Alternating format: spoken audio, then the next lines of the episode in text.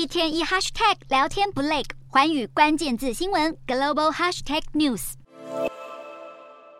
俄乌战争已持续快满一年，仍未有止战的迹象。而俄罗斯在日前抛出新战略武器裁减条约，恐无法续约的警告，背后用意耐人寻味。对照去年俄罗斯总统普丁曾提及不排除先发制人的核武警告，美俄之间的核武管控机制危在旦夕。倘若两大国重回冷战时期的恐怖平衡，恐怕全球将会进入新一轮的核武风暴。美俄两国会如何应应下一阶段的裁减谈判？俄乌战争的走向将会对整体局势带来举足轻重的影响。今天的国际新闻评论要来谈谈美俄两国的新战略武器裁减条约将在二零二六年到期。然而，倘若俄乌战争无止境延长，美俄两国对于核武裁减无法取得新的共识，全球会重回冷战时期的核军备竞赛吗？近日，俄罗斯向美国提出警告，双方签署的新战略武器裁减条约将在二零二六年到期，未来极有可能不会延。长续约，一旦核武管控失效，全球恐怕会重回冷战时期的核军备竞赛。值得留意的是，近期南韩国内出现几乎发展核武的声音，尤其面对北韩核威胁的挑衅动作，南韩民众对于自主开发核武的支持明显增加。眼看全球有陷入核危机的压力，身为全球队长的美国如何看待拥有核武的恐怖平衡？是会平衡调停促进和平，还是恐怖扩大而相互毁灭呢？值得。留意的是，俄罗斯抛出核武裁减谈判的议题背后的用意为何？其实早在去年十一月，美方有意恢复条约订定的检查事务，但最后没有任何进展，原定的会谈因而取消。以目前离新战略武器裁减条约到期仍有三年的时间，目前理应是要进入续约及条约内容的谈判进程。然而谈判进度却不如预期，美俄双方互信不足。俄罗斯担心美国有意透过俄乌战场让俄罗斯。战略受挫。相反的，美国担忧俄罗斯会借机推翻过去核武裁减的共识，而这都会影响全球军备管制的推展。目前，全球核弹俱乐部的成员有九个国家，包括美国、俄罗斯、法国、英国、中国、印度、巴基斯坦、北韩及以色列，其中多数国家是在亚洲地区。这和当前地缘政治情势有着绵密的关联性，也牵动着区域稳定的发展。然而，国际社会体现政治权力现实的一面，没有一个国家对于安全全是满。足的。换言之，国家为了保有自己的利益，安全困境的氛围之下，会希望掌握优势的武力来维护国家安全，甚至是达到相互贺阻的作用，避免其他国家的侵扰。发展核武成了选项之一。当然，对于永核的国家来说，会极力阻止其他国家获得核武。主要考量有二：一是对于地缘政治权力的考量，一旦周边国家也拥有核武，那势必会削弱永核国家的地位及优势。例如北韩、中国对于南韩发展核武的。反对，二则是基于全球情势稳定的考量，毕竟多了一个国家拥有核武，就会有使用核武的风险，有枪不开比手中无枪更难管制，甚至会有扩散的可能性。例如美、英、法等国极力防止有新的国家拥有核武，就是要避免恐怖平衡出现失衡。不过，南韩国内近期却出现发展核武的声音，由于北韩军事恫吓动作不断，甚至将核武视为国家重要政策，不仅在周边地区试射飞弹，还持续研发。先进的导弹技术，这让南韩感到忧心。去年底，南韩国内进行了一份开发核武器的民调，结果显示，高达七成六的民众认为有必要自主开发核武。更多民众认为，北韩不可能放弃核武，而且深信北韩会持续进行核测验。显然，南韩社会对于发展核武的支持，就是因应北韩的核武威胁，以强大的核武作为后盾，向北韩展现震慑力。只是对美国来说，虽然和南韩有着安保合作的关系，也把北韩。视为共同的敌人，但是要美国支持南韩发展核武来抗衡北韩，恐怕美国是不会答应。毕竟从美国的角度来看，冷战结束后就积极推动减缓全球核武的增加，甚至与永和国家达到销毁、减低数量的共识，目的就是要确保全球的和平稳定。更遑论如果南韩在朝鲜半岛部署核武设施，不但打脸美国朝鲜半岛无核化政策，也刺激到北韩及中国，进而让东北亚出现军备竞赛，甚至引发世界大战，这不会是美国想要的结果。美国倘若答应南韩发展核武，不但会激起北韩的不满情绪，也可能迫使金正恩采取冒进的军事动作。而以北韩政府封闭的决策系统，难以推测金正恩可能的反应。那么就连日本都会受到波及，也可能直接核武攻击美国本土。更不用说中国及俄罗斯会借机在核武议题上进行合作，甚至延烧到其他地区，包括台海、南亚等地。那么就会让美国面临蜡烛两边烧的压力。美国与俄罗斯在武器裁减上仍未取得新的共识，要防堵俄罗斯先发制人，更不会同意南韩发展核武。